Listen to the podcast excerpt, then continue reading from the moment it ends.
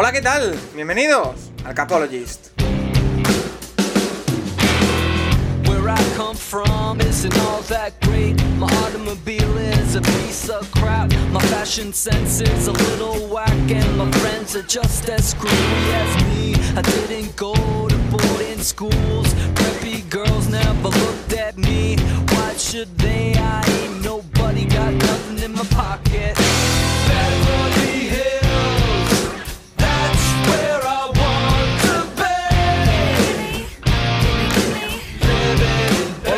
Bienvenidos una semana más al Capologist, tu podcast sobre NFL más interactivo, en una semana en la que tras dos programas analizando a dos equipos que creemos que se han movido muy bien en la última eh, off-season, tendremos también la pregunta la semana que viene que ya os la puedo adelantar de qué equipo se ha movido mejor y conoceremos vuestra opinión. En esta ocasión, en esta semana, lo que queremos hacer es analizar a un equipo que está al filo de la navaja, que está eh, con muchas cosas aún por decidir y que eh, esta temporada va a ser clave para su futuro. Hemos dado alguna pincelada de su situación a lo largo de las últimas semanas, pero en esta ocasión nos vamos a meter de lleno en el tema de la semana, en los Carolina Panthers. Eh, el equipo que, bueno, no tiene un quarterback claro todavía, aunque parece que Sam Darnold puede ser su titular, que su entrenador, Matt Rule, eh, se la juega durante esta temporada sí o sí, está en la silla caliente, así que vamos a ver qué es lo que han hecho durante esta offseason y vamos a ver cuál puede ser su situación de cara a la próxima temporada. Además, eh, como siempre, vamos a responder a todas las preguntas que nos habéis hecho en arroba elcapologist y también vamos a repasar algunos temas de actualidad que no hay muchos, es verdad, pero eh, sigue habiendo y por lo tanto seguimos hablando aquí en nuestro programa. Para todos y mucho más, como siempre, Rafa Cervera, arroba Rafa Cervera 22 en Twitter, ¿qué tal? Pues muy bien, Paco, y lo que comentas de los Panthers sí que es, que es muy, muy curioso porque cuando llegó Rule había como mucha emoción, la primera temporada muy buena en, en proceso de reconstrucción y en cambio el segundo año le salen las cosas todo mal, desde el fichaje de Darnold que no funciona, eh, se culpa a Joe Brady, al final Rule se mantiene, pero es un equipo que lo que dices tú está cogido con pinzas y lo que parecía un proyecto que, tenía mucho sentido y que iba muy bien, se desmoronó solo en dos años, ¿no? Que, que no suele ser común que ocurra esto en, la NFL. No es usual y por eso vamos a ver qué cara de los Carolina Panthers nos podemos esperar esta temporada, si la del primer año, la del segundo o otra totalmente diferente. Eh, Nacho Cervera, arroba Nacho Cervera 6 en Twitter, ¿qué tal? Muy bien, aquí bueno, una semana más. Y bueno, buen, buena semana polideportiva, pero en la NFL la verdad es que pasa un poco. Eh, más allá de lo en Joku, que ahora lo hablaremos, pues eh, poquita cosa. Sí que es una pena ayer Palou, que tenía, yo, yo creo que hubiera ganado la, la IndyCar, la Indy 500 si no, si, no hubiera tenido la vía de la, de la, parada, pero bueno, una pena. Bueno, también eh, terminó el Giro de Italia, por lo tanto, eh, Santiago Tomasi, arroba el box de Tomasi en Twitter, ¿qué tal? ¿Cómo, eh, ¿Qué balance haces del Giro de Italia? muy buenas y hago un balance que ha sido un mal giro. Ha sido un giro bastante decepcionante, pero bueno, el recorrido no ayudaba, era un recorrido un poco extraño para una gran vuelta pero bueno, al menos hemos tenido un final emocionante, aunque no haya sido el mejor del mundo, y con ciertos corredores que han dado un salto de calidad que es importante. Así que contento y con ganas de hablar de NFL, aunque como dice Nacho, ha pasado bastante poquito esta semana. Ganó Marcus Ericsson la Indy 500, eh, también ya para todo aquel que quiera un repaso polideportivo que vamos a dejar aquí. Eh, pero vamos a meternos ya en temas de actualidad, como decías eh, Nacho, quiero ir contigo directamente porque tú eres nuestro hombre de los números. esta semana ha renovado y para mí por sorpresa, un jugador que tenía puesto el franchise tag en los Cleveland Browns, que es David Njoku, y la sorpresa no es que renueve, que también, sino las cifras en las que se va a mover el Tyrant de los Cleveland Browns. Cuatro años, 56,75 millones, 28 millones garantizados. Eso hace una media de más de 14 millones al año. Se convierte en Joku en el quinto Tyrant mejor pagado de la NFL. Eh, no voy equivocado, ¿verdad? Sí, tal cual. Eh, yo no lo entiendo. O sea, yo no lo entiendo. Eh, ya, a mí ya me costó mucho entender en su momento que le pusieran el franchise tag. Ahora a mí no es un Tyrant que merezca más de 10 millones al año en ninguna situación. Y ahora te encuentras con una renovación que le hace ser uno de los cinco mejores pagados. No están los números, eh, digamos, año por año, desglosado el contrato todavía, pero bueno, van a ser cuatro años, 56 millones y, la mitad garantizado, 28. Pero bueno, a mí me deja muchas dudas. Eh, yo, la verdad es que su carrera hasta la NFL, bueno, llegó con un jugador que eh, muy verde, que físicamente tenía todo para, para evolucionar algo más, ser un un receptor muy, muy bueno. Pero estos, cuatro, estos cinco años, que la producción es muy baja. Eh, ha pasado de las 500 yardas una vez, el segundo año, o sea, hace ya cuatro años. Y no sé, es verdad que este año, estos últimos dos años estaba por ahí Austin Hooper, que bueno, quitaba bastantes snaps, pero que este año no va a estar. Pero a mí, a mí me cuesta mucho. O sea, tú si le pagas a ese Neon es para que, no te digo que sea Kelsey, pero que, que sea un, un, factor muy alto, un receptor del equipo y algo más. Y, yo no veo a Joku siendo eso. De hecho, el dinero que va a cobrar es parecido al que cobra Travis Kelsey, como dices. Eh, la razón. O incluso más. Sí. Incluso más, ¿eh? Eh, lo que se ha movido, Rafa, desde Cleveland, o las razones que se han esgrimido, eh, son que, eh, bueno, precisamente la marcha de Austin Hooper, que le va a dar más protagonismo a Njoku, y la eficiencia de Njoku durante la última temporada que parece que ha convencido a la gerencia. Con Deshaun Watson, teóricamente, porque hay que esperar y parece que se acerca la decisión sobre su sanción, como quarterback podría mejorar también su rendimiento, pero no sé si esta apuesta es demasiado arriesgada por parte de Cleveland. Bueno, yo diría que es como una apuesta sin sentido, ¿no? Y me parece que Cleveland está haciendo las cosas con muy equilibrándolas muy poco, ya ni siquiera dudar de la venida de, de Deshaun Watson, que dices, vale, pues han apostado por eso, pero los números a mí me siguen, me, siguen sin salir, yo creo que, son números exorbitantes, y ahora tienes esto, yo creo que ya sobrepagaron en su momento a Hooper. Em, sí y yo creo que hay una obsesión por la figura del Taiden cuando en realidad no tienes el material, porque Joku no, siendo un buen jugador, pero no es un jugador élite en la posición de Taiden. Entonces, ya no solo eso, sino estás sentando un precedente bastante mm, peligroso dentro del propio club. O sea, si, si todos los Titans de la NFL ahora querrán cobrar más, también todos los jugadores de Cleveland, cuando están viendo esta facilidad para soltar eh, dólares por parte de la propia franquicia, querrán cobrar más, con lo cual me parece que, que Cleveland está entrando en aguas muy, muy peligrosas. Y es curioso, hablábamos al inicio del programa de Carolina, que después de un gran año, eh, aparentemente, bueno, no un gran año, un año de construcción, el segundo dan un paso atrás y Cleveland también de un paso atrás la temporada pasada tras una excelente campaña anterior las cosas, no en cuanto a plantilla, sino un poco en cuanto a gestión de la, de la institución. Eh, miro las estadísticas de David Njoku la pasada temporada y son 36 eh, recepciones, 475 yardas y 4 touchdowns. No son números que llamen la atención. Es, eh, es nada, es nada. nada, nada. Las cifras es como si hubiera hecho el doble en todo. Claro. Tomasi, y con esta renovación de, su Tyren, eh, que bueno, también está Harrison Bryan después de la marcha de, Austin Hooper, eh, leía una estadística que decía que con esta renovación eh, Cleveland Browns tiene a su quarterback, a su wide receiver, a su running back y a su Tyren, a todos los puestos de los llamados skill players en ataque, entre los siete mejores pagados de su posición. ¿Qué te dice esto? Pues no muchas cosas buenas, la verdad. A mí lo de lo de pagar tantísimo y tener tanto debate y tener tanto esto, a mí no me acaba de convencer que todas las posiciones tengan que estar tan. Es que no quiero decir sobrepagado, porque quizás no sea el término adecuado, pero que sean tan agresivos en ello. En Yoko a mí sí me parece un buen jugador. Su año pasado en cuanto a eficiencia fue muy bueno, pero claro, estaba ayudado por todo el tema de Hooper, está ayudado por no ser Titan 1 y a mí la sensación que me da es que no puede cobrar tanto o no merece cobrar tanto, por lo menos de momento. Creo que está haciendo muchas cosas que a mí me resultan raras el equipo de Cleveland.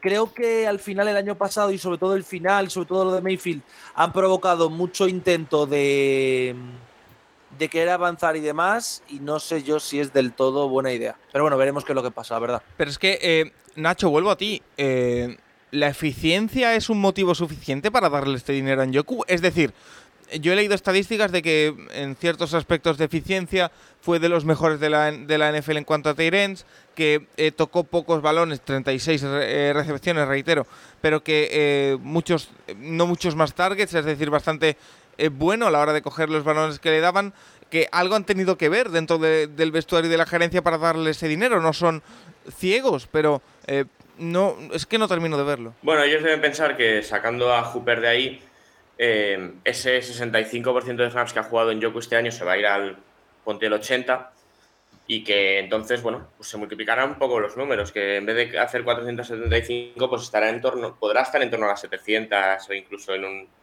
en un punto optimista 800, pero a mí es que, no sé, yo, así como hablaba eh, Rafa del tema Watson o tal, a mí Watson es que sí me parece un jugador diferencial, a mí en Yoku, o sea, a lo, mejor hay 15, entre 15 y 20 detalles que me parecen mejores, entonces, no sé, yo no entiendo pagarle ese dinero. Em, habrá que ver, habrá que ver cómo lo usan, obviamente Cleveland es un equipo que, va a correr mucho, pero también con Watson va a haber una, va a haber una evolución también hacia ser un equipo más pasador también. O sea, al final a Watson le tienes que sacar sus virtudes. vamos a ver cuánto, cuánto, cuántos de esos balones van a él, cuánto a Mari, cuánto a, a los running backs, incluso saliendo desde el backfield, pero, pero bueno, es curioso. Un equipo que siempre es. O sea, en los últimos años hemos, hablado mucho del tema, lo bien que está formada la línea de Cleveland y, el, y el grupo de running backs y bueno, pues ahora parece que están evolucionando más hacia un equipo que pueda ser más decisivo, más determinante desde el pase, pero a mí yo no me parece ese jugador. Y es que, em, Rafa, si miramos en general a la situación del ataque de Cleveland Browns, que ya hemos dicho que tienen eh, a sus skill players a todos entre los mejores pagados de la liga, te encuentras con un quarterback que no se sabe cuánto va a jugar ni cuándo va a jugar, Em, te encuentras a un running back evidentemente élite como es Nick Chubb, eh, secundado por un Karim Hunt, que ya hemos visto que cuando están libres de lesiones son la mejor pareja de la NFL, de eso no hay duda. Eh, pero después te encuentras a un Tyren como David Njoku que se tiene que convertir sí o sí en Tyren 1 con este contrato y que es dudoso de su rendimiento porque nunca ha rendido a un nivel estelar en la liga, sí que ha tenido eh, flashes de bastante calidad, pero bueno, evidentemente no ha sido consistente. Y un buen... Dime. Eh, o sea, está mirando. Mark Andrews el año pasado renovó por el mismo dinero. Mark Andrews llegó un año más tarde a la liga, del draft siguiente a Njoku, y ha hecho el doble de yardas, el doble de touchdowns. Eh, apenas se ha perdido partidos por lesión. O sea, ves una situación y la otra. Yo puedo comprender la renovación, pero por tanto dinero no. Entiendo las ganas de renovarle, lo puedo entender, pero no tanto dinero. Pero como decía Rafa, eh, prosigo. Eh, tienes un Tyrant que no sabes cómo te va a salir, que es una incógnita, y tienes un wide receiver 1 al que le estás pagando bastante dinero, como es a Mari Cooper, que a mí que me perdonen, pero en Dallas lo que ha demostrado es que para momentos precisos y para momentos puntuales, bien. pero no es un wide receiver uno para darle muchos balones. Se, suele esconder a Mari Cooper, de hecho. Em, ¿cuál eh, eh, en general, el ataque de, Cleveland a mí me genera bastantes dudas. Eh. Curioso, Paco, estás aquí dando un titular interesante, Se esconde a Mari Cooper. Bueno, el, em, mismo, el mismo, yo lo tengo grabado a fuego. Él, recuerdo que, no sé si fue la season anterior o hace dos, que dijo que, que, bueno, que no quería tanto volumen de balones en Dallas. O sea, me parece increíble, pero bueno, continúa. Bueno, él, nunca convenció, nunca acabó convenciendo a los Raiders, aunque pintaba muy bien, por eso que, lo dejaran o que saliera y que acabara yendo a Dallas. Es, un buen wide receiver a Mari Cooper, no, no podemos dudar. Lo que sí que vemos es que Cleveland está sobrepagando a sus jugadores y lo que decía Nacho, yo creo que la, la única, el único motivo es la obsesión por convertir un ataque que era totalmente orientado a la carrera, aprovechando los dos magníficos eh, running backs que tiene, irlo convirtiendo en un ataque que se oriente más al pase. No sé si son malas noticias para Chop todo lo que está pasando también. Vamos, vamos a ver, aunque Chop tendría que tener un volumen alto de participación independientemente de, los jugadores con los que vayan rodeando a Deshaun Watson.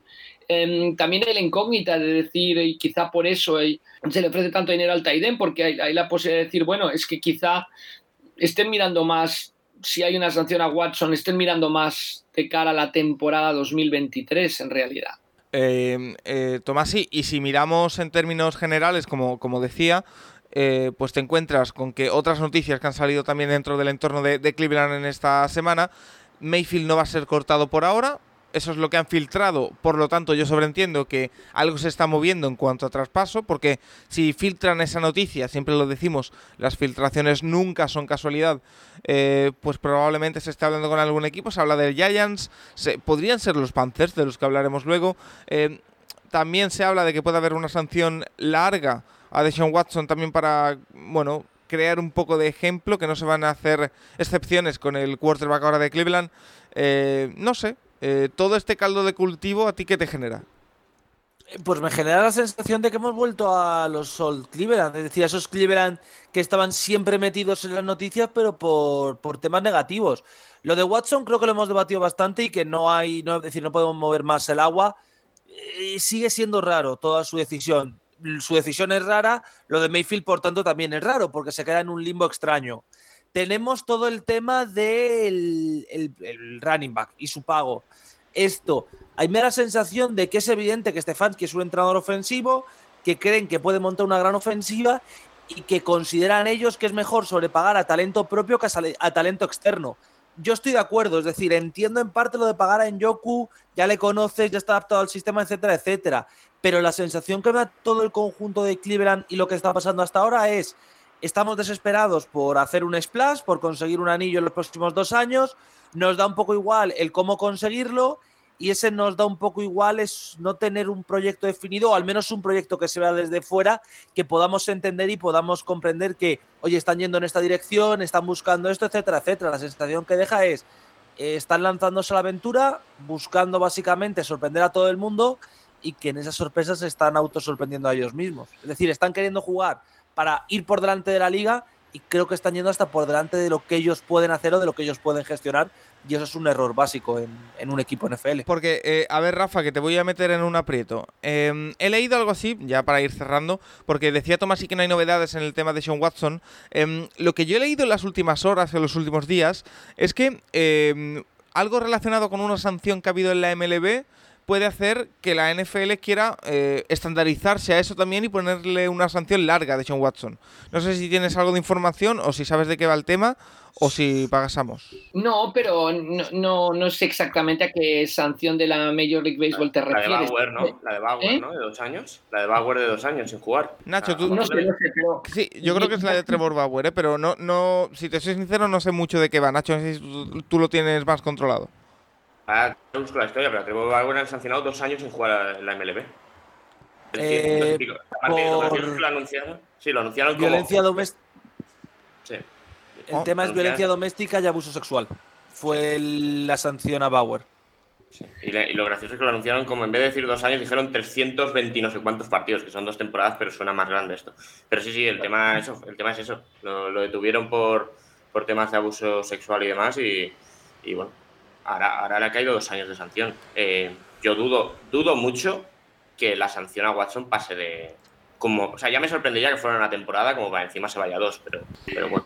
Lo que, sí que hay aquí es eso, es, el, efecto de comparación, ¿no? Si Bauer, el pitcher de los Dodgers, o sea, hablábamos antes de que mm, un, jugador en una posición le pagan a otro que ocupa la misma demarcación X dinero, pues él va a pedir más. Pues aquí pasa un poco lo mismo, o sea, las ligas son, son espejos, se van mirando unas en las otras y mm, si Major League Baseball ha actuado con tanta dureza y la NFL no lo hace, que no lo hará, no, creo que lo haga, pero, pero, sí que se pone un poco en entredicho, ¿no? O sí que dirán, pues mira, el, el béisbol sí que sanciona como debe a, a, los agresores, por así decirlo. Yo creo que aquí la sanción del NFL tiene que adaptarse al, convenio colectivo y a lo que haya dentro del convenio colectivo y es eh, por donde tiene que ir. Y yo no creo que sea una sanción ni, cerca de un año, ¿eh? no, no, no, creo que sean muchos partidos en base a lo que hemos visto con anterioridad aplicando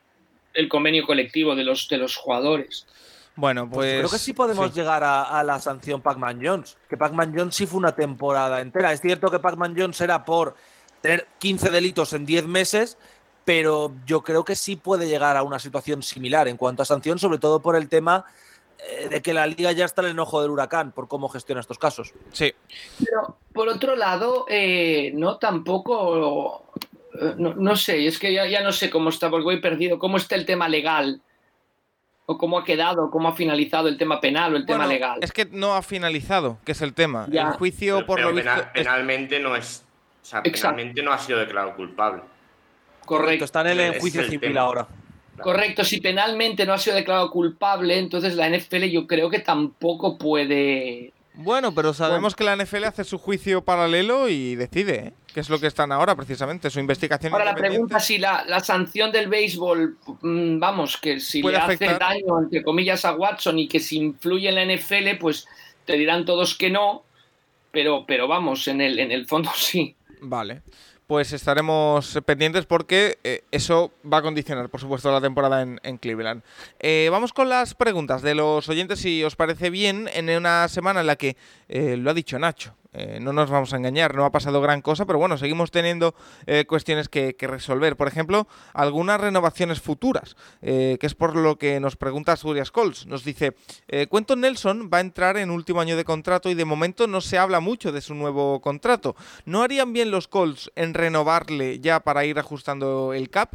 Se habla de que puede sacar 20 kilos por temporada. ¿Qué os parece? Nacho, un cuento Nelson que desde que llegó a la liga es uno de los mejores eh, líneas ofensivos de la NFL, no hay ningún género de duda, que probablemente vaya a sacar esos 20 kilos por, por temporada, eh, pero no sé si lo van a renovar ya o si esperarán al año que viene, no lo sé, ¿cómo lo ves? A ver, es una situación complicada. Por un lado tienes a Indianapolis, que no es un equipo que eh, bueno, gaste muchísimo a la hora de, a la hora de hacer fichajes o, de gastar Porque no puede, ¿eh? y demás. Bueno, por por el propietario que tiene y demás.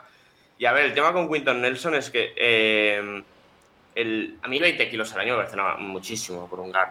O sea, ese es el problema principal, que, que mm, seguramente desde el lado de Nelson le consideran algo más que un guard, jugador mucho más importante que lo que puede ser un guard, que en eso tienen razón, pero es que pasar a, a mí me a 20 millones con un jugador en esa posición me parece, me parece demasiado. Y el problema principal es que si llegas a febrero sin el contrato, es que ponerle un franchise tag a un, a un guard es prácticamente imposible. Al final, eh, lo hemos visto los últimos años comprando en Sheriff, pero, pero a mí me cuesta mucho dárselo porque em, en los franchise tag no, no, diferencian entre jugadores de línea ofensiva, no, no diferencian entre tackles, guard, centers, van todos en un pack. Entonces, al final, para calcular la media del franchise tag, se usa la media de los cinco tackles mejor pagados. Y ese dinero es más, bastante dinero para, para una línea ofensiva interior. Pero a mí eh, me cuesta mucho. El... qué va a pasar con él, pero. En línea ofensiva mejor pagado de la NFL es Trent Williams con 23 millones por temporada. Eh, David Battiari eh, tiene firmados los 23. bueno, Rafa, no sé, esos, son, esos son tackles. Claro. si te vas a la posición de guard, que estará Tuni o los o, Pues lo, lo miro. Brandon Scherf ahora mismo. Brandon Scherf con 16 y medio. Es que irte a 20 no creo que Rafa, no creo que llegue a 20 millones por temporada cuento Nelson, pero que se va a convertir en el guard mejor pagado de la NFL, yo creo que no hay ningún género de, duda. Sí, bueno, lo que dices, había, había hablado las había las conversaciones de pasarlo a ataque, etcétera, es el mejor guard de la NFL, sí, se tiene que convertir mejor pagado, sí. Vuelves a lo mismo, ¿cuánto, no? ¿Cuánto y quién, no? Porque una cosa es que quieras ese dinero, otra cosa es que alguien te lo dé y, y luego lo del franchise tag, franchise tag es lo que explica Nacho, que, que no se toma la media de los guards, sino es la media de los líneas, que siempre serán tackles. Em, bueno, es una situación que se prevé interesante, entre comillas, sin lugar a dudas. Todos los aficionados de los Colts eh, querrán que, que le den el dinero, pero vamos, vamos a ver, vamos a ver cómo se desarrolla esta situación. Bueno, ya por si faltaban debates, el tema Cuento Nelson también habrá que que poner un ojo sobre él, a ver si puede renovar y como decimos, también condiciona el hecho de que el propietario de los Indianapolis Colts pues eh, no es de los más ricos de la NFL, por lo tanto no puede pagar grandísimos signing bonus en una misma temporada, no puede gastar mucho dinero, así que cómo lo invertirán es una de las preguntas. Eh, más cositas, porque nos dice Nacho Yerganes, eh, una cuestión que no se comentó en el anterior programa y que es a mi parecer la guinda el offseason de los Philadelphia Eagles, que es de lo que hablamos en el tema de la semana eh, hace siete días, eh, es que tienen dos primeras rondas del draft el próximo año, por lo que si Jalen Hurts no funciona, pueden ir a por quarterback. Teniendo en cuenta que con casi toda seguridad no estaremos, habla en primera persona del equipo de Filadelfia, en el top 10 eh, del draft, ¿qué quarterback podría seleccionar Filadelfia? Un saludo.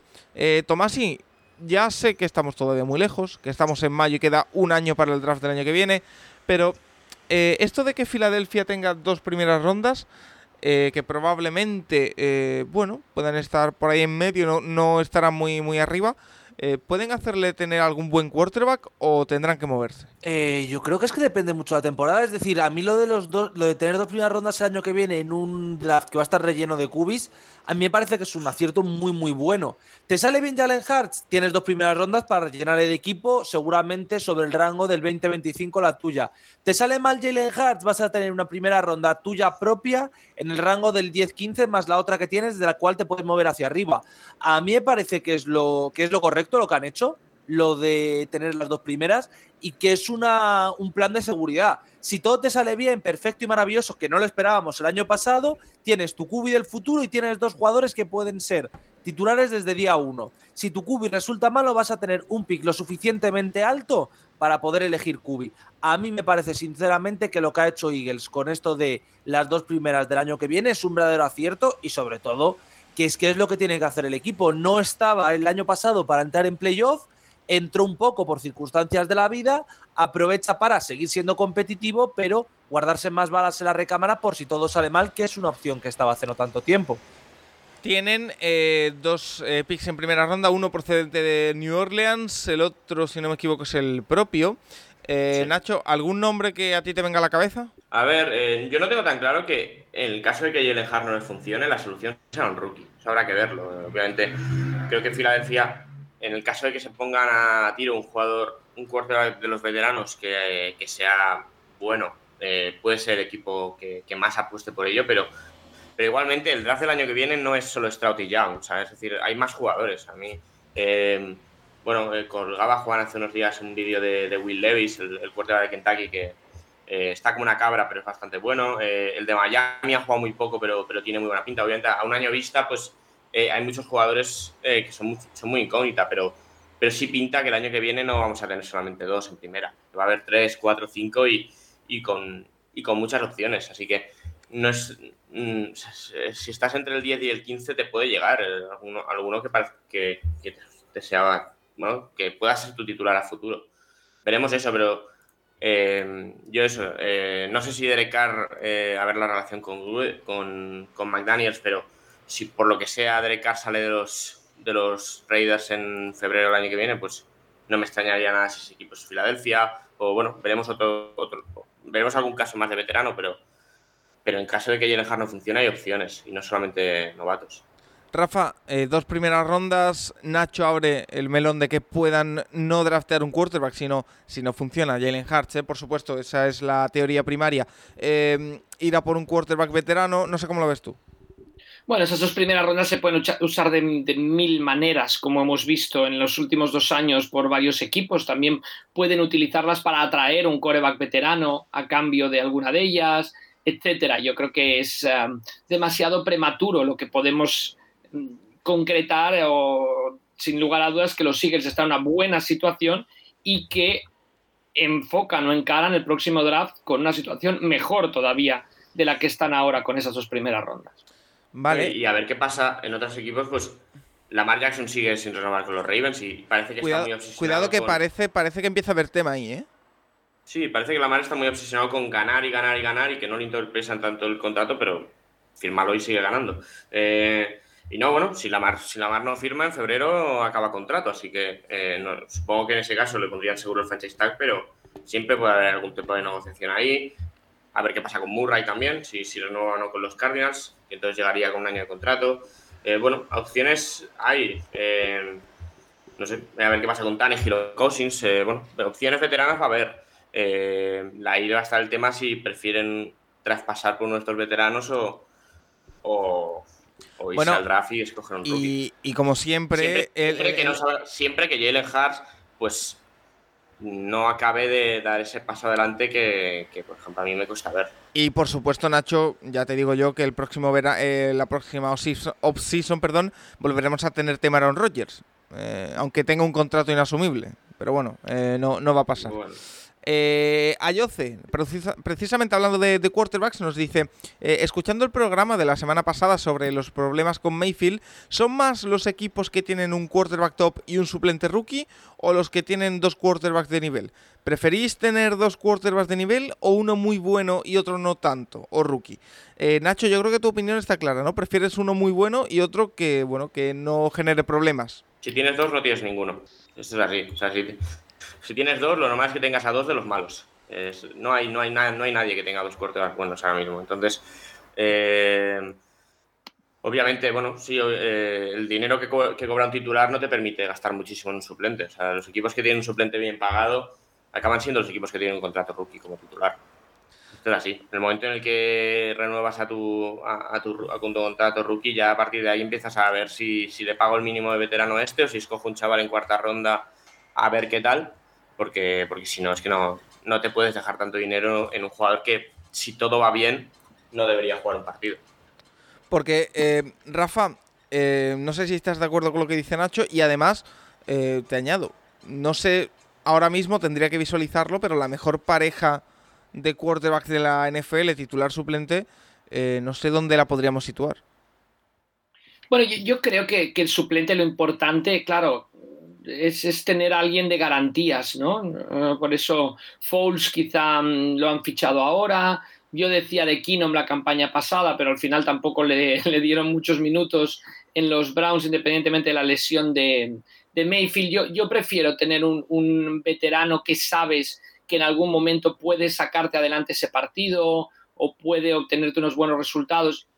Suplente suplente, o sea, yo no estoy pensando en un suplente que se convierta en titular de alguna manera, sino yo mm, creo que cuando estás en una situación más estable es cuando tienes un suplente de verdad por ejemplo, la, situación de los Green Bay Packers con Love de suplente, bueno, te puede estallar, pero para bien o para mal. Yo, prefiero tener más un suplente contrastado. Obviamente lo de Love es complicado porque llegó vía draft hace poco, etcétera.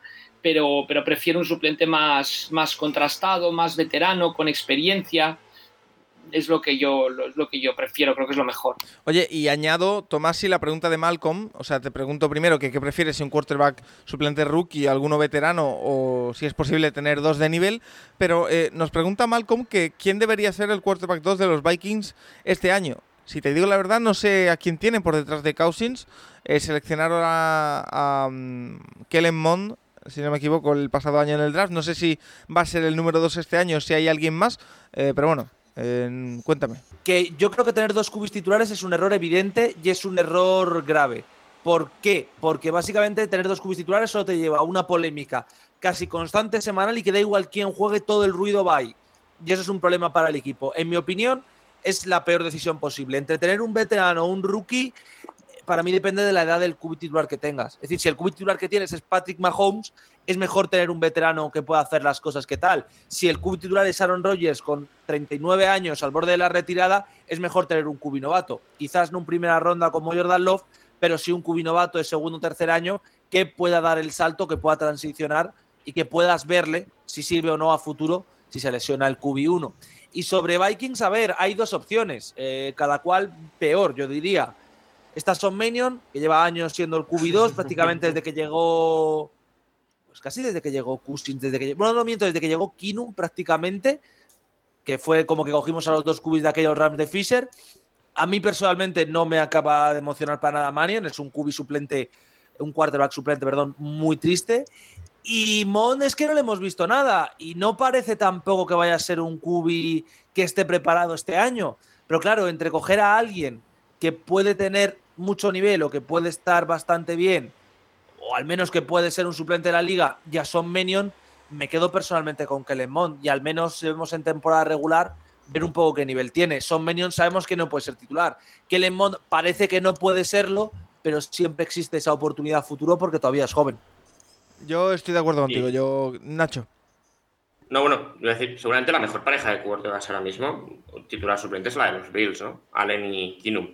Pero Igualmente a mí, si, si en la semana 5 Allen se parte la rodilla, yo, yo descarto a los Bills para nada. O sea, es que no.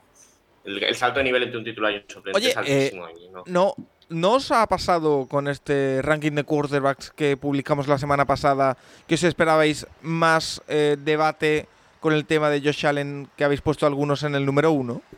O sea, no ha habido nada de. O sea, no me ha. Ha, habido otros debates, por supuesto, pero eso de por ejemplo.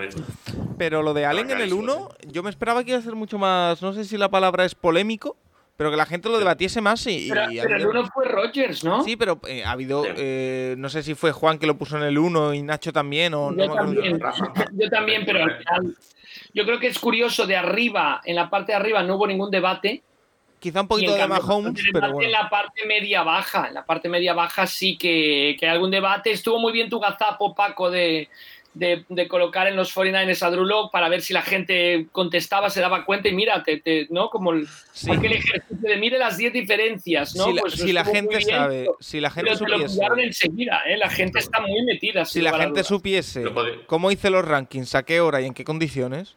Lo podías haber dejado, lo, podías haber dejado en los 49ers. Me vendría mejor. Me vendría mejor.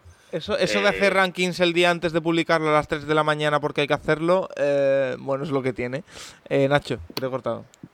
No, pero a ver, al final, Allen ha sido uno de los tres mejores jugadores de. O sea, ha sido candidato a MVP los dos últimos años. Yo, no, yo creo que. Y viendo el partido contra los Chiefs de playoff, es que no sé qué más le puedes pedir a un jugador. O sea, a mí, a, mí me sorprende, por ejemplo, en el caso de Mahomes, valorar mucho más el partido de los Bengals que el que hace contra, contra los Bills. Es que en el, de los Bills se ve que Allen es increíble, pero que el que está delante al final es el que se lo acaba llevando. O sea, pero, por ejemplo, pero bueno, yo creo que en el resto es debatible. O sea, al final son ahí cosas que tanto da un orden que el otro. Pero Bueno, eh, mira, precisamente hablando de, rankings, eh, Chess nos dice, ahora que ya estáis calentando motores con los rankings, os propongo hacer un top 5 de los rookies que mejor papel realizarán esta temporada. Eh, no sé si ordenados, pero algunos nombres que me podéis decir una vez ya eh, digerido el draft eh, que podamos ver sorprender esta temporada, Nacho. No sé si se te ocurre, si lo has preparado. A ver, yo creo que son dos premios muy, muy abiertos este año. Porque. Hablas de los rookies, del año, defensivo y ofensivo. Sí, a mí me parece que son dos premios muy, muy abiertos. Por un lado, Creo que en ataque, para mí, el máximo candidato es Base Hall, el running back de los Jets. Creo que, creo que le van a dar el backfield completo de los Jets, un poco ayuda a Michael Carter, pero, pero que va a ser un jugador que va a producir mucho. Y entre los receptores, a ver, a ver, eh, a ver cuál, cuál acaba destacando más. Eh, creo que el que podría destacar más un primer año es Jamison Williams, pero no sé cuánto, no sé en qué momento de la temporada empezar a jugar con la lesión que tuvo.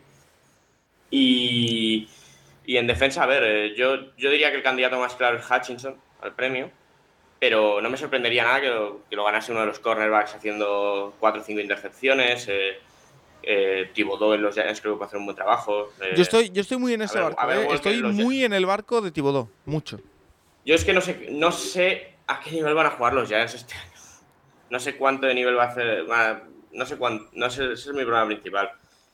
A ver, yo es que me parece un poco no sé, a mí que lo gane Hall. Yo creo que en ataque, creo que mi candidato claro es Hall. Y en defensa es eso. Creo que hay muchas opciones y que, como es un premio que han ganado, que siempre se reparte entre todas las posiciones, es que en ataque, más allá de un cuerpo de barra running backs y algún año muy concreto receptor, es que no, no se reparte en otras posiciones. También en defensa sí. Eh, Tomasi, para ti, eh, no sé si un top 5, si alguna recomendación, pero eh, los rookies que pueden eh, realizar un gran papel esta temporada, que pueden ser los mejores de la clase? Me va a centrar en la defensa, pero yo diría Thibodeau, Hutchinson, obviamente Kyle Hamilton, que sé que es uno de mis jugadores favoritos. Eh, diría que también puede hacer un gran papel, aunque le va a costar un poco, eh, Garrett Wilson el receptor de los Jets. Creo que puede hacerlo bastante, bastante bien y sobre todo Don Zach Wilson puede encontrar bastante, bastante diversión. Y por poner uno de los tackles que hay muy buenos, a mí personalmente me hace bastante ilusión ver a Evan Neal y quiero verle NFL porque creo que nos puede dar muy buenos momentos eh, bloqueando y demás. Así que yo sé los que elegiría. Eh, Rafa, ¿Tú tienes alguno en particular que te.? Sí, yo, creo que, si vemos las últimas temporadas en defensa, siempre enseguida suman ¿no? los, números de sacks que se, que se consigan, ¿no? que, que es un bien muy preciado en la NFL. O sea que yo creo que estoy de acuerdo con Nacho, con Tomás, y que de cara al impacto inmediato, yo creo que Hutchinson lo va a dar en, Detroit y Thibodeau también en, en los Giants. De, de inicio me parece que que son mis dos, ah, mis dos principales candidatos. Em, yo creo que, por ejemplo, eh, Sos Garner en, los Jets puede tener un papel importante o dominante en la línea, en, la línea secundaria, pero su impacto estadístico, por así decirlo, no creo que sea tan grande como, como el de los dos, eh, Edge o Ends de, los dos eh, equipos anteriormente mencionados, como, como Hutchinson y Thibodeau. Es muy curioso que los tres habéis nombrado a rookies diferentes de los Jets. Eh, así que fíjate, si sucede lo que decís vosotros, que suele pasar, eh, significará que los Jets tienen una muy buena temporada. Eh, Iván Girona nos dice... Estaría bien hacer apuestas antes de que empiece la temporada porque se tienen que calcular, ¿no?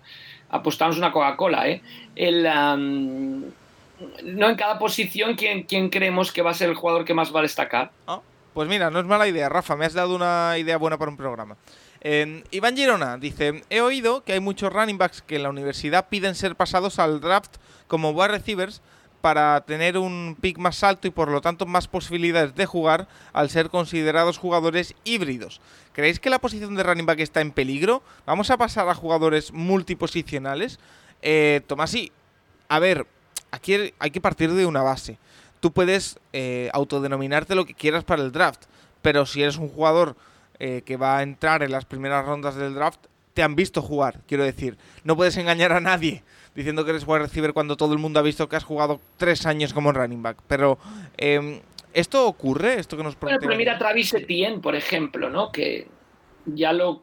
Yo creo que eso es el equipo que lo draftea. El equipo que lo draftea ya, ya lo elige pensando en convertirlo en, en wide receiver o, que asume ese rol híbrido que, que, que decía la pregunta. Más el equipo que lo elige en la NFL sabe las características del jugador. Claro, a eso voy, Tomás, que tampoco puedes engañar a nadie, pero eh, yo creo que eso de la posición de running back estar en peligro, creo que no, no, o sea, no, de hecho, en la NFL estamos encontrándonos con equipos que, potencian la carrera ahora mismo, o sea, la tendencia es del juego aéreo, por supuesto, pero estamos volviendo a tener bastantes equipos, o al menos eso es la, es la tendencia que nos dice en las últimas temporadas, que potencian su juego de carrera. Eh, volvemos un poco al debate siempre que hay en el ataque y no en la defensa. Es decir, si nos planteamos que los running backs están desapareciendo, ¿están desapareciendo los linebackers? Porque claro, es un poco la misma situación. La mayoría de linebackers actuales, modernos, eh, que salen del draft, son jugadores que técnicamente podrían funcionar como strong safety. Es más, muchos de los strong safety que salen podrían funcionar como linebacker. O como edge, como por ejemplo Micah Parsons. Como edge, efectivamente. Que directamente salen catalogados como edge como si fuesen, no un defensive end, pero como si fueran jugadores solo de RAS. Eh, eso no significa que la posición se esté acabando. Eso lo que significa es que volvemos a estar en una liga donde esas posiciones son poco valoradas, sobre todo a nivel económico, porque hay muchos jugadores de nivel de un nivel similar y que no aportan tanto en el desarrollo de un partido, y que eso implica que los jugadores van a intentar buscar, y sobre todo los cuerpos técnicos, la forma de tener híbridos para no gastar puestos en posiciones que ellos consideran menos importantes. Para mí no significa que se vaya a acabar la posición de running back, no significa que se vaya a acabar la posición de linebacker, sino que tendremos una evolución sobre el papel que luego veremos cómo se efectúa la liga y que veremos qué equipos se aprovechan mejor. Pero yo no creo que la posición de running back esté acabando, que de repente los chavales vayan a salir diciendo no, yo no soy running back. Hay jugadores que solo saben jugar de esa posición. Evidentemente, los tíos como Adrian Peterson, que prácticamente no tienen manos, cada vez van a salir menos porque necesitan estar más avanzado. Pero lo lógico es que cada vez tengamos jugadores más híbridos porque la liga va hacia eso, en vez de una mega especialización de los running backs. Es lo que, es lo que toca. Vale, eh, vamos con más preguntas. Eh, por ejemplo, la que nos hace David Callejo, eh, Rafa, que yo creo que en esta nos vas a poder ayudar tú más que nadie, y nos dice, siempre nos encanta esa maravilla que hace NFL Films con los mid-cap, o lo que es lo mismo, cuando se escuchan los sonidos de la banda y de, bueno, de los banquillos de los entrenadores, es súper interesante, pero algunas grabaciones están prohibidas o no se pueden difundir? Es decir, si el quarterback está cantando una jugada, ¿eso no es desvelar las cartas? O no sé, si se escucha a un coach admitir un delito federal. A ver, eh, Rafa, como en todos lados, evidentemente, eh, a la hora de emitir esos eh, mid-cap, están editados, evidentemente, y hay cosas que son evidentes que no se pueden emitir, pero no sé si hay límites eh, dentro de, de, de hecho, no, se emiten en, directo. Se, pensó durante un tiempo, en una pretemporada, yo recuerdo que más me encargaba yo de esa función en el partido, de abrir un micrófono que llevaba el umpire cuando el umpire se colocaba detrás de los linebackers en defensa, no en la posición que se coloca ahora, que es em, detrás del core bacalao del referee, que se le quitó del medio por, proteger su salud, ¿no?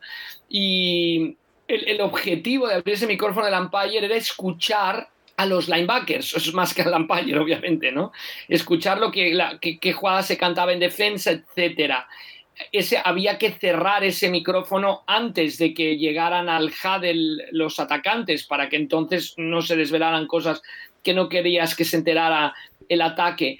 Fue un experimento que no acabó funcionando en directo, no se puso en marcha en directo. Esos micrófonos son, son grabados son una exclusiva que mantiene NFL Films, la productora que es de la NFL, pero no es de la NFL, ¿no? Que la familia Sable le compró a la NFL los derechos de hacerla por nada, justo antes del Ice Bowl, cuando la primera, con la, cuando el primer campeonato que acabó con una Super Bowl. Gente con visión, ¿eh? ¿Eh? Gente con visión, ¿eh? Jolín, no, visión es poco, Paco, o sea, muy poco. Decir visión, o sea, gente, mm, gente profética, digamos, ya más que con visión. Y, y, entonces esos se utilizan en programas que se editan posteriormente en postproducción. Obviamente, obviamente, lo que se enseña es lo que se puede mostrar. Eso está clarísimo, clarísimo, contestando de una manera muy larga la pregunta que nos han hecho. Oye, eh, Tomasi, estos eh, Up que son súper interesantes, pero que, bueno, es lo que decimos, también se puede colar eh, en directo, sería prácticamente imposible de hacer y que quedase también. Una vez editado, sí es un producto espectacular, pero también hay que entender que hay que buscar el, el momento en el que sea, digan algo interesante. Hay mucha paja, se podría decir. Sí, y que además tendríamos que estar con los pitidos cada cinco segundos porque en Estados Unidos no se suele permitir los insultos y sabemos que un jugador, a no ser que sea Andrew Luck, que siempre daba las gracias, durante un partido puede acordarse de varios familiares, de múltiples personas en el campo, y si hay que silenciar eso todo el rato, quedaría bastante, no sé si incómodo, pero sí que no quedaría tan chulo y tan divertido como quedan los make-up actuales que lucen a la perfección y sobre todo que dan una sensación de estar dentro del partido. Durante el propio partido daría la sensación un poco de, bueno, vale, pero no aporta nada a nivel audiovisual. Em, hablando precisamente de televisión, eh, Rafa, tenemos un par de preguntas esta semana que han coincidido sobre tu persona, eh, pero la primera de las dos me va a servir para aclarar un tema, porque la gente al final eh, no lo tiene claro, es evidente y es normal porque no es algo público. Eh, pero nos pregunta Antonio Caballero eh, que trabajando tú, Rafa, en Movistar, donde locutas partidos de segunda división, si existe alguna posibilidad de que puedas comentar algún partido de NFL para ellos. antes de que contestes, lo que yo quería aclarar es que Movistar Liga, que es el canal que hace la, la liga, la liga Smartbank, para, para Movistar, eh, lo hace una productora diferente. No es Movistar Madrid, que es eh, quien centraliza las retransmisiones de NFL, eh, de NBA, que hace em, bueno, ese Movistar Stadium, que es el, plato que, ellos utilizan. Em, Movistar La Liga lo hace MediaPro desde Barcelona. por lo tanto, son empresas diferentes, Rafa, y tú locutas en MediaPro. Por lo tanto, no tienes una relación directa con la gente de Movistar NFL oye, si ahora la tienes y me sorprendes, estoy recibiendo nuevas noticias, pero va por ahí. Bueno, sí, o sea, yo, yo trabajo para MediaPro dentro de la Liga TV. El 90% o 95% del trabajo que realizo está vinculado a la Liga TV. Sí que hay momentos en los que apoyas a Movistar en aquellas cosas, como dices tú, que se producen desde Barcelona, por ejemplo, el multi de la Europa League, donde hago de editor, o sea, ni siquiera sale mi voz ni mucho menos. Em, o recuerdo cuando narraba los partidos de la Liga Australiana, que se emitían por Movistar, pero también se locutaban en Barcelona. Trabajos para una productora que ofrece servicios o da servicios a Movistar, no para Movistar directamente. No sé si, si con eso queda ya contestada la pregunta. Yo creo, Rafa, que nosotros que estamos dentro lo vemos bastante claro, pero desde fuera es algo bastante difuso y confuso. Sí, pero, pero si, tú ves, si tú ves programas de televisión, o sea, hay programas de televisión que produce la propia cadena y programas que compra a productoras externas o en donde recibe una asistencia de una productora externa. El caso nuestro, el caso mío y de Paco Virués también, que pues el caso es que nosotros trabajamos para la productora que da el servicio a Movistar. Si esa productora diera algún servicio vinculado a la NFL o al fútbol americano o universitario, por ejemplo, cualquier otra cosa, pues podríamos participar o participaríamos, pero si no, no porque no somos empleados de Movistar como, como tal. Por lo tanto, podemos confirmar que, que no estás cerca de comentar por ahora un partido Movistar. No, no, no, no, en absoluto. No, no podemos dar una exclusiva aquí en el Capologista. No, no, no, estoy más cerca de, comentar, no sé si, la productora tiene los derechos de la primera federación de fútbol, tercera categoría, por ejemplo. estaré bien, ¿eh? también te lo digo. Oye, eh, ya que no tenemos esa exclusiva, si lo diré bien, porque, oye, yo sigo sufriendo con los aparatos para decirle a X. Em, voy a intentar buscar otra. Santiago Tomasi, ¿sabemos algo de la ELF o no? Eh, no. Vale. Pues, eh, esto va a ser como siempre. Eh, yo vivo como los derechos NFL de aquí en España cuando se decidían el día antes y no se sabía nunca nada hasta el sábado a última hora, pues más o menos igual. Sí, quieres decir casi todos los años. Para que estés tranquilo, quitando en Estados Unidos, o al menos con la, con la realidad de la televisión en España, se vive igual en, Al día. en, todo, en todo, en todo. No, no solo en esta competición, sino en cualquier cosa vinculada al deporte en directo en, televisión. ¿eh? Vale, sí, eh, siempre se vive... no, sé si eso te tranquiliza o te intranquiliza más, pero bueno. No, estoy acostumbrado. Por ejemplo, este año con los partidos aquí de competición española ha pasado algo similar. Al final son decisiones que se toman prácticamente en el último día, dependiendo de los horarios, dependiendo de todo, y es tomárselo con calma y poder anunciarlo un poco cuando salga cuando salga la noticia o cuando tú lo sepas. Yo no te preguntaré todas las semanas, Tomás, y quédate tranquilo, pero bueno, ya eh, quería eh, hilar una cosa con otra y si podemos sacar la noticia. Empieza la liga esta semana. Es decir, no me puedes preguntar ya el resto de semana porque ya ha empezado. Entonces ya lo sabré si sí o si no. Oye, que por cierto, eh, nos Tomás, para que continúes tu estado de tranquilidad, hay veces que la NFL ha empezado y Movistar no tenía contrato y empezaron, iniciaron a, las retransmisiones en la semana 3, por ejemplo. Sí, es verdad. Y no, no tanto encima, que fue el problema. preguntando Paco no, no. No, yo eh, solo, solo digo que, ha gustado bastante la intrahistoria sobre la USFL y la XFL y que nos han preguntado si hacíamos algo sobre la EFL. Eh, no haremos un seguimiento exhaustivo, ya lo sabéis, pero teniendo a Tomás en el equipo, oye, ¿por qué no hacer una previa de la temporada o algo de cómo está yendo? Ya lo, lo hablaremos porque además en la EFL se están añadiendo bastantes ciudades europeas al mix, así que puede ser interesante. Em, Rafa, otra pregunta sobre tu persona. Eh, Javi Ugarte nos dice, em, en Rafa, en tu experiencia personal en la NFL, ¿alguna historia en la que le hayas echado cara o te hayas saltado un poco las normas para conseguir algo? Deseando ver tu libro publicado. Me sumo a ese deseo de ver el libro publicado y alguna vez que le hayas echado cara, Rafa. Mm, no, sé, no, no, echado cara, no, quizá en, cuando trabajaba en el departamento de prensa de la Super Bowl, algún periodista que le ayudas un poco de más eh, o que, ¿no? que, le permites eh, conseguir algún tema que te pide y te dicen que no y, y sigues, bueno, te mueves para que pueda, para que pueda conseguirlo, pero, pero bueno, no, no, no, yo, yo no, sé, Javi, déjame pensarlo con calma y, ya te contesto la semana que viene en caso que hubiera algo así que, pudiera que pudiera explicar, que pudiera ser ah, interesante, pero no, yo, yo, creo que un poco siempre, justo ayer lo comentábamos con Jaume Naveira al final de la, del multi, de que aunque trabajes para una empresa, el, buscar facilitar la labor a la prensa al 110% o en algo que tú ves que tu, que tu empresa es demasiado restrictiva o que sabiendo que el periodista se va a comportar o te va a apoyar, eh, ¿no? que no te va a dejar mal, pues quizá ir hasta un límite, pasar de un límite para que el periodista pueda conseguir algo. Estamos hablando de una acreditación, o muchos de los que han ido a Londres pues saben que cuando he estado vinculado a los partidos de Londres he hecho un esfuerzo bastante grande para que pudieran asistir al, partido, pues orientándoles cómo realizar esa acreditación o cómo solicitarla o hablando con la persona encargada, Darlene Capiro, al respecto. Pero bueno, yo creo que me muevo más bien en ese, en ese, mm, en ese ámbito nivel. No, no soy una persona, creo, ¿eh? no soy una persona que le suele echar demasiado cara a las cosas, al contrario. No, no, me, cuesta mucho, me cuesta mucho pedir favores.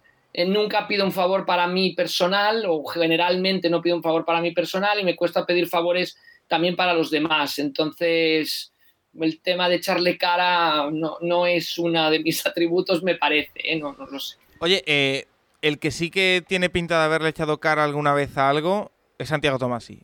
Eh, te hago extensiva la pregunta, Tomasi. Eh, pues no te creas, no mucho, la verdad, porque las veces que he estado en algo relacionado con la NFL ha sido un poco de, de rebote. Es decir, el tema de, por ejemplo, hace dos años la Super Bowl con las entrevistas online fue de rebote con los chicos de NFL Chile y que era el único que tenía los horarios y el tiempo para poder estar a todo. Entonces por ahí me, me colé. Y bueno, la Elf igual, es decir, era el único, la única opción a última hora, me llamaron y entré. En las Spanish igual. Entonces yo soy más bien el reemplazo de última hora que siempre dice que sí, pero echarle cara o pedir favores o tal Oye, y que, y que no, no, se da bien, lo y, mucho. y que no esté relacionado con la NFL, pero sí con el periodismo, ¿alguna vez o no? Uf, eh, de echar cara poco, la verdad. De ir a. Bueno, miento, alguna vez he ido a algún programa eh, con amigos de público y he aprovechado para echar currículums. Eso sí es verdad. ¿Cómo, Ah, cómo, mira, cómo, aquí cómo? tenéis mi currículum. Ir con currículum. Eso Pero sí que lo he hecho. ¿Ibas tú de público? Sí. Eh, Eso sí lo he hecho de ir de público y llevar un currículum. Eso sí que es verdad que lo he hecho alguna vez. Pero por lo demás no he hecho nada así muy, muy bestia de echarle cara. Eso sí, pero bueno, oye, hay que intentarlo a veces también de esa manera.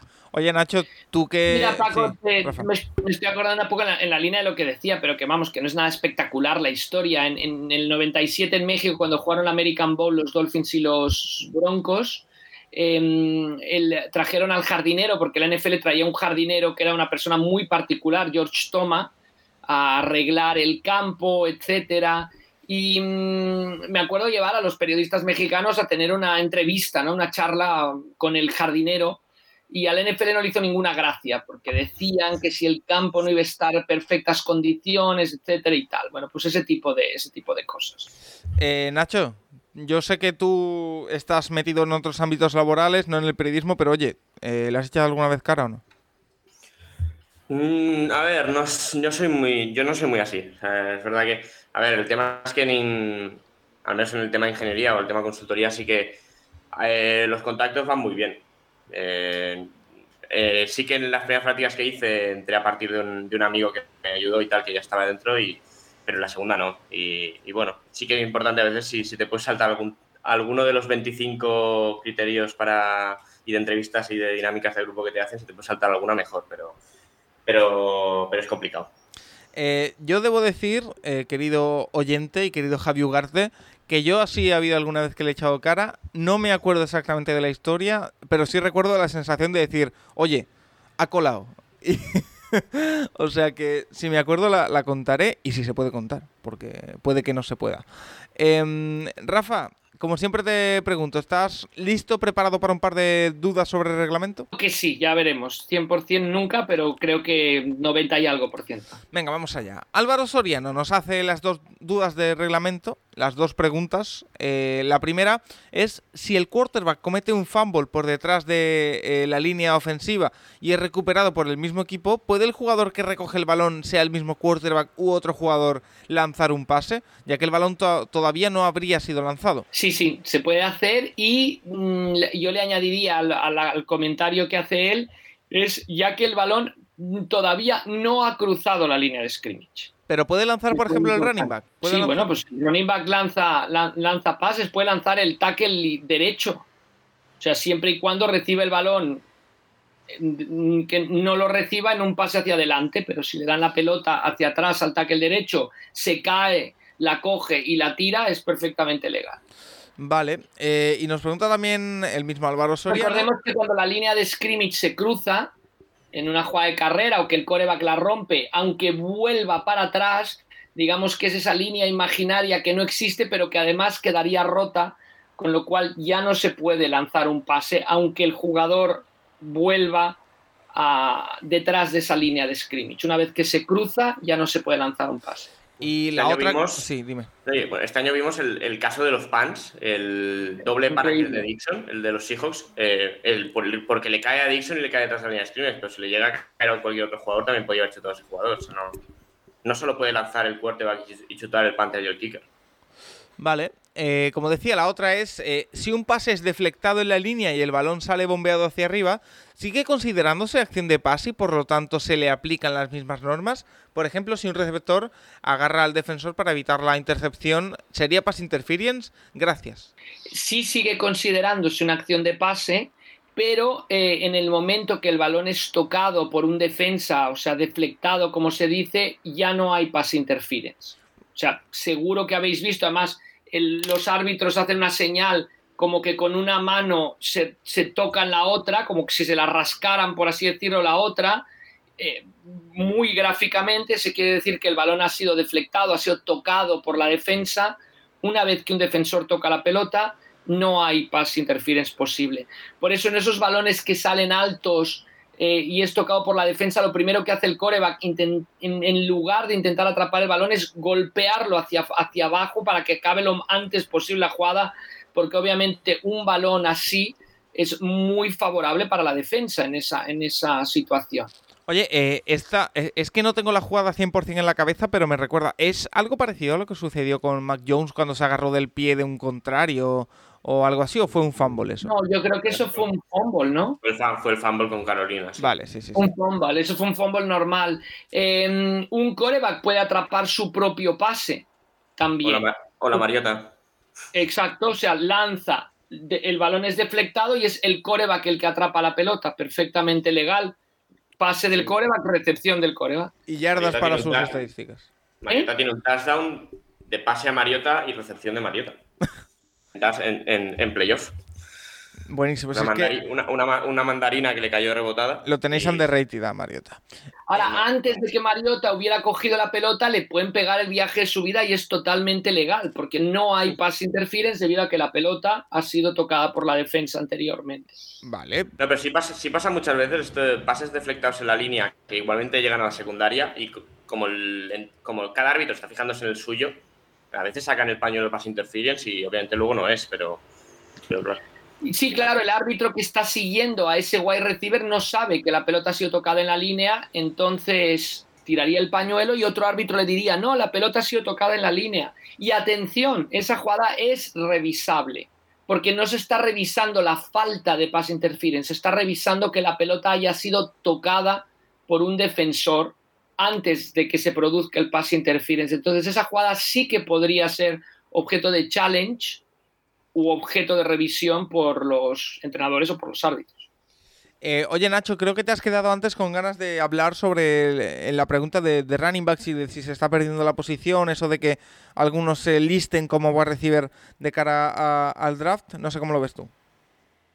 No, bueno, con running back tiene valor como running back. O sea, running backs que puedan aportar en el juego de pase al nivel de un receptor, pues la historia hay muy pocos. casos como el de McCaffrey, pues son excepcionales. Y no sé, o sea, sí.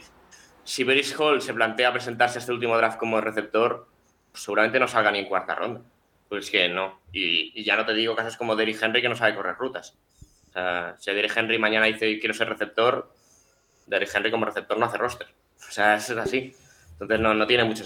No, es una cosa que no va a pasar y, volviendo a la pregunta, el running back no desaparecerá, no desaparecerá. Lo que pasa es que quizá desaparecen los contratos largos de los running backs porque duren dos o tres temporadas únicamente en la liga, pero el running back como tal, como posición, sin lugar a dudas, no desaparecerá.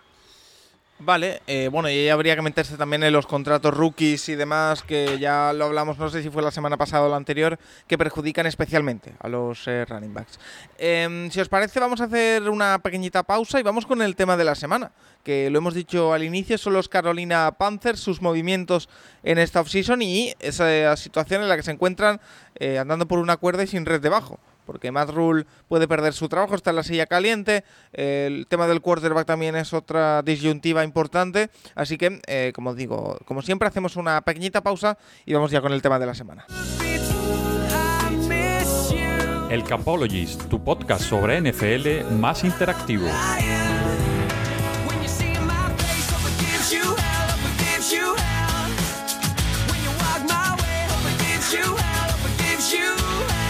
Carolina Panthers, un equipo que apuntaba bastante hace un par de años, que hizo una temporada esperanzadora, pero que el año pasado tuvo una regresión bastante importante, no solo en cuanto a números, sino también en cuanto a sensaciones y en cuanto a decisiones de su eh, head coach. Eh, ha habido un cambio, ha habido eh, relevo de coordinadores, Santiago Tomasi, pero no sé si nos puede resumir brevemente la off-season del conjunto de, de. Pues ha sido una off-season un poco caótica, un poco loca. Eh, primero llegó McAdoo, supuestamente porque quieren un coordinador ofensivo que puede ejercer de, mm, ¿cómo se dice?, de entrenador interino en caso de Rule. No parecía muy claro qué iban a hacer con la plantilla. Eh, cortaron, por ejemplo, a Bouillet, a Morgan Fox, renovaron a Haynes, a Zuistra, firmaron a DJ Moore, cuatro años de extensión, Bradley Boseman, Deonta Foreman, un año, Johnny Hecker, tres años de contrato, también firmaron a Sin González, el kicker, Austin Corbett, Markin Haynes y Xavier Woods, Xavier Woods, perdón. Eh, luego firmaron, renovaron a Dante Jackson, firmaron a Corey Littleton, el, el, placador clásico, y eh, creo que ya está, firmaron a Melvin y a Burris. Taseo se han, se han cargado unos cuantos jugadores, pero todos de Practice Squad. Y respecto al draft, eligieron a Ekbono en primera ronda, no tenían segunda, así que eligieron a Matt Corral en tercera, en cuarta, Brandon Smith. En sexta, Mare Marno, Caddy Mays. Y en séptima, Callum Barnes. Y luego de Undrafted, como siempre, la verdad es que hay pocos nombres conocidos. Quizás el más relevante sea Charleston Rambo, el jugador de Miami. Y bueno, Isaiah eh, Graham Mobley, el linebacker de Boston College. No ha habido muchos movimientos a nivel equipo, pero sí que hubo toda la polémica sobre Watson, que estuvieron en la pelea hasta el final todos los rumores de trade de Mayfield que se acabaron el tercer, el segundo día cuando eligieron Kubi. Así que ha sido bastante caótica todo este inicio de temporada. Ya ha habido bastantes dudas sobre si ha acertado o no el equipo de Carolina, que ha tenido bastantes problemas para confeccionar incluso el, el roster y el QB depth, además de toda la posición de Rulli, que sigue en duda y que parece que va a estar en duda toda la temporada unos rumores de Mayfield que, por cierto, volvieron después del draft, pero bueno, parece que se han apagado un poquito. Eh, desde Cleveland, no desde, Carolina. Sí. Eh, Nacho, el tema de, Carolina es que em, parece que nacen ya. Es un poco, me recuerda al caso de Chicago la temporada pasada. Todo el mundo sabía que Matt Nagy no iba a continuar, prácticamente desde antes de que comenzara la temporada, y eso les lleva una temporada eh, prácticamente, me atrevería a decir que en depresión y sin demasiada sustancia. Carolina, o sea, estamos en mayo, ¿eh? Como siempre pueden cambiar muchísimo las cosas porque, por ejemplo, la temporada pasada Carolina empieza, no sé si es 4 o 5-0 y todos estábamos hablando bastante bien del equipo de, de los Panthers. Pero eh, todo apunta ahora mismo a que es una temporada que ya empieza fallida sobre todo por el hecho de que Matt Rule está en la silla caliente y muy bien lo tiene que hacer para no quedarse sin trabajo en la próxima offseason. Sí, a mí, al principio del programa que hablaba Rafa de, lo extraño que ha sido este proyecto, a mí cuando fichan a Matt Rule me pareció un grandísimo fichaje para reconstruir un equipo. Había, había conseguido reconstruir dos universidades en el fútbol eh, americano universitario con lo que cuesta allí de verdad reconstruir. O sea, no, no es como la NFL que puedes tener un draft allí tienes que convencer a los chicos de ir a tu universidad. Y tanto en Temple primero como en Baylor le había dado la vuelta entera a la, universidad. Y yo pensaba que en la NFL podía funcionar y, y más viendo que, bueno, los Buccaneers tenían a Brady y a saber hasta cuándo duraba ese proyecto. Em, los Saints de Breeze daba la sensación de que les iba a ser muy complicado la era post-Breeze y, bueno, en el momento no está siendo fácil. Y que los Falcons iban para abajo. O sea, daba la sensación de que Carolina haciendo las cosas bien podía pelear playoffs pronto y, y bueno, da la sensación de que este inicio de temporada de este último año, que empezaron 3-0, pues se vinieron muy arriba y, es que la, cuesta abajo posterior es increíble. O sea, para mí, creo que lo hablamos a final de temporada, seguramente los últimos dos meses Carolina y los Giants son los dos peores equipos de la liga. Peores que los Jaguars, peores que los Texans y, y, yo me esperaba el cambio de entrenador. Eh, han aguantado y, a mí me parece complicado. O sea, yo digo que cuando hagamos el ranking de entrenadores, Marrul es el último para mí, sin, sin ninguna duda. Y, y es complicado. El último. Wow. Sí. Y lo de, ¿Quién por detrás, Paco? ¿Qué? Y lo de Rula, además, además, yo creo que no sé qué opinan Santiago y Nacho, que, siguen mucho el college football, pero vuelve a poner muy, muy en entredicho el tema de, buscar un entrenador de college para regir una, una franquicia de la NFL. Toma. A mí es que creo que hay un problema con eso, estando de acuerdo en, en, la base con lo que dice Rafa, que es que yo lo que no entiendo muy bien es por qué los equipos NFL van a por los mejores recruiters. Es decir, el tío que mejor reconstruye normalmente un equipo de college es el que ha reclutado a más chavales. Lo cual te dice, la parte positiva, que tiene buena mano con los jugadores y que normalmente les convence a ir hipermotivados. ¿A quién? A chavales de 18 años. Que esto puede parecer que es baladí, pero al final la sensación que ahí me deja todo esto es, oye, eh, Rule es un muy buen recruiter, Rule en un equipo que es abiertamente mediocre funciona muy bien porque excede las expectativas, sobre todo porque consigue que todos vayan a una, pero el día que tienen que dar el salto hacia arriba, que tienen que mejorar, que tienen que progresar, no lo hacen. Y hay muchos motivos que puede haber detrás, ¿vale? Habría muchas opciones de explicar dónde ha estado el problema, pero a mí lo que me parece más evidente es que el problema es, oye, tú eres muy bueno eh, motivando a los chavales de que vengan a la universidad, de que van a ser la repera, pero tú el día que los equipos tienen que ganar y que tienen que dar el salto hacia adelante, no estás. Y no estás porque encima el equipo se le ha caído en la última semana. Es decir, no ha sido una temporada de lesiones tal, se le ha caído. Entonces a mí lo que me preocupa de esto es que yo creo que si quieres coger un cubi de college, tienes que coger a un tío cuyo eh, background sea lo suficientemente relevante para que no pueda ser considerado solo un buen recruiter. Es decir, el nombre de PJ Fleck, por ejemplo, que sonaba en, varios equipos, en Chicago, si no me acuerdo mal este año, el head coach de Minnesota. Una de sus principales virtudes es que es un muy buen recruiter, pero otra de sus grandes virtudes es que ofensivamente y defensivamente ha generado una identidad propia que funciona. No es nada espectacular, no es Seiban tal, pero son identidades propias que funcionan con unos coordinadores que funcionan. Eso lo puedes trasladar a NFL. Si simplemente es un tío que es que todos los años te trae a la mejor clase de, de recruits porque es súper bueno con ellos y los motiva un montón, lo más probable es que a nivel NFL no llegue a ese nivel por el mero hecho de que, oye, mira, yo soy profesional, yo aquí me estoy jugando el sueldo, a mí me da igual que me digas que me tire por esta pared por la gloria de mi madre, no estoy aquí para esto. Y creo que es el problema que tienen, que muchos entrenadores de college llegan a la NFL intentan entrenar a jugadores profesionales que por tanto están cobrando, que por tanto se están jugando el sueldo eh, como si fuese, bueno, no, es que somos, somos unos chavalines, nos lo pasamos bien jugando al fútbol americano, es muy distinto y hay entrenadores que no hacen bien la conversión. Sí, eh, yo me acuerdo, estaba en Western Michigan cuando jugaron aquella mm, Cotton Bowl contra Wisconsin, que me tocó el placer de retransmitir, y yo siempre he apuntado que puede ser uno de los que rompa ese molde y que pueda triunfar en la, en la NFL, pero bueno, ya veremos. Y el otro, el otro tema caliente en Carolina. Perdón, Pablo, que nos estamos desviando de Carolina. No, no, no. ¿eh? Estás hablando de Carolina, Carolina, para que Juan Jiménez no nos pegue bronca. Y, este. No, pero es, interesante porque eh, eh, está ese debate vital que existe y que es evidente que, hay que tratar, pero también está el tema de, del quarterback en Carolina. Lo, hemos hablado. Eh, Sam Darnold, Matt Corral, a ver qué hacen, si se mueven algo más en el mercado. Parece que, que va a estar algo difícil. Eh, Nacho, Sam Darnold parece que va a ser el titular, no hay duda. Tendría que hacer Matt Corral una pretemporada increíble para ganarle el puesto, o al menos eso parece. Eh, es que, o sea, ¿dónde vas con Sam Darnold? La pregunta es un poco faltona, quizá. Pero. No, no, no, ¿dónde vas con Sam Darnold? ¿Dónde vas con Sam Darnold? Bueno, ellos al final, el año pasado hicieron, hicieron la apuesta de, conseguir que Sandarnold en otra situación no llamada New York Jets pudiera funcionar algo mejor. Y le dieron la quinta opción, recuerdo, de inmediato. O sea, traspasaron por él la opción de quinta. Es lo lógico, es lo lógico al final. En ese sentido sí que era lo lógico que se le acabaran dando. Pero es verdad que a posteriori pues obviamente es un contrato que no te sacas de encima. y, si, y es el tema Mayfield, o sea, es que la opción de quinto año de Mayfield y de Darnold es la misma, son, 18 millones los dos. Eh, cuadra tú esos dos contratos en el equipo, es imposible. O sea, lo intentaron en el draft traspasando por menos dinero de Mayfield y al final se fueron corral porque es la opción barata y, bueno, pues les debe más o menos interesar, pero, pero al final yo creo que la confianza en Sam Darnold no es muy alta.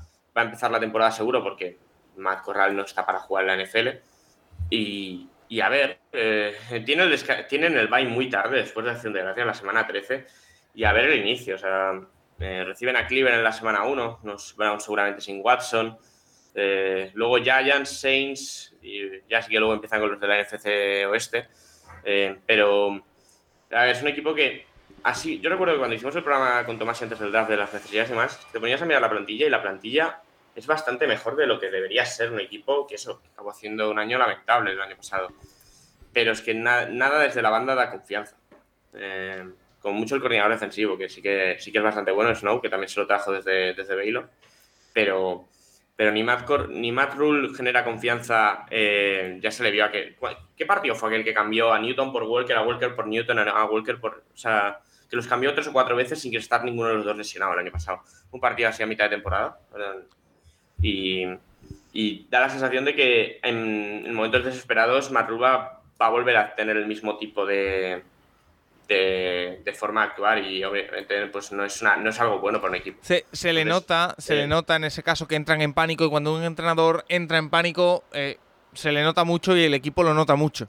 Eh, ya, pero, pero porque, o sea, realmente es que el año pasado Carolina empezó la temporada con un objetivo de sentar bases y de mejorar. Y te pones 3-0 y ya empiezas a, no sé, se les vino arriba no sé, se empezó a hablar demasiado pronto del tema playoff o del tema acabar la reconstrucción y, luego al cabo de dos meses te encuentras que el equipo con alguna que otra lesión y un mal y un bueno mal desarrollo ofensivo pues vuelve a tierra y, vuelve a ser lo que lo que era pero pero pinta mal y aparte bueno está ahí Macadú eh, está Macadú el coordinador defensivo que a mí no me genera ninguna confianza. Es un, bueno es un entrenador que ha sido head coach en la liga así que bueno, da la sensación de que puede ser el el entrenador interino en el momento en el que, en el que echen a, a Rule, pero, pero bueno, es que no. A mí no me genera ninguna pues confianza y, a ver, a ver qué pasa también con la. Si en algún momento de la temporada sale Corral. Pero bueno, yo creo que Carolina. Bueno, yo creo que Carolina por plantilla no es una de las cinco peores, pero que va a estar ahí, va a estar entre las cinco peores y, y, para el futuro de Corral pues no le veo mucho futuro porque el año que viene yo creo que el cuarto va a no sé. Toma sí. A mí me genera curiosidad lo de Macadú, sinceramente. No soy el mayor fan de Macadú, eh, ni de broma, pero creo que de coordinador ofensivo y con un cubi como, como el que tiene ahora mismo, es decir, como, como, ay, no me sale como Darnold le va a ayudar mucho, porque es un cubi en estilo, no en esencia, pero similar a lo que tenía con Eli Manning. A Eli Manning le sacó sus mejores años, em, sus mejores años estadísticos, no a nivel de títulos, evidentemente. Y me da la sensación de que puede ayudarle bastante. Sin esa gestión de head coach que es mala, de Ben McAdoo, que es muy mala, creo que de coordinador ofensivo puede funcionar bien. Yo era personalmente de los que prefería a Pep Hamilton cuando salió su nombre, pero creo que lo puede ayudar a darnos la que no sea tan desastroso este año como el pasado y que no tengamos el festival de 15 cubis, que también fue un poco la propia desesperación de Rule eh, saltándose a su propio coordinador, porque es que necesitamos un Spark y ponemos por tanto un cubi, pero ponemos al otro porque nos puede aportar más, pero aportamos al otro porque tal. Entonces creo que va a aportar a que haya más estabilidad que es algo que necesita bastante la franquicia y sobre todo no depender todo el rato de que Rule tome ideas un poco de, loco o de intentar salvar la temporada a la desesperada cuando por lo menos por el momento no era necesario. Yo, yo personal, personalmente pensé que no continuaría esta temporada porque yo creo que decía Paco que, o Nacho, ¿no? que con el 3-0 se crea bastante hype, Em, bastante ilusión, em, que se hablaba demasiado del equipo, pero el entrenador está ahí para manejar este tipo de situaciones. Rule perdió clarísimamente los papeles en, el ataque de Carolina hacia el final de temporada, con esta utilización de, los corebacks de Walker, de Newton, quien juega, bueno, en cuántos snaps cada uno, etcétera.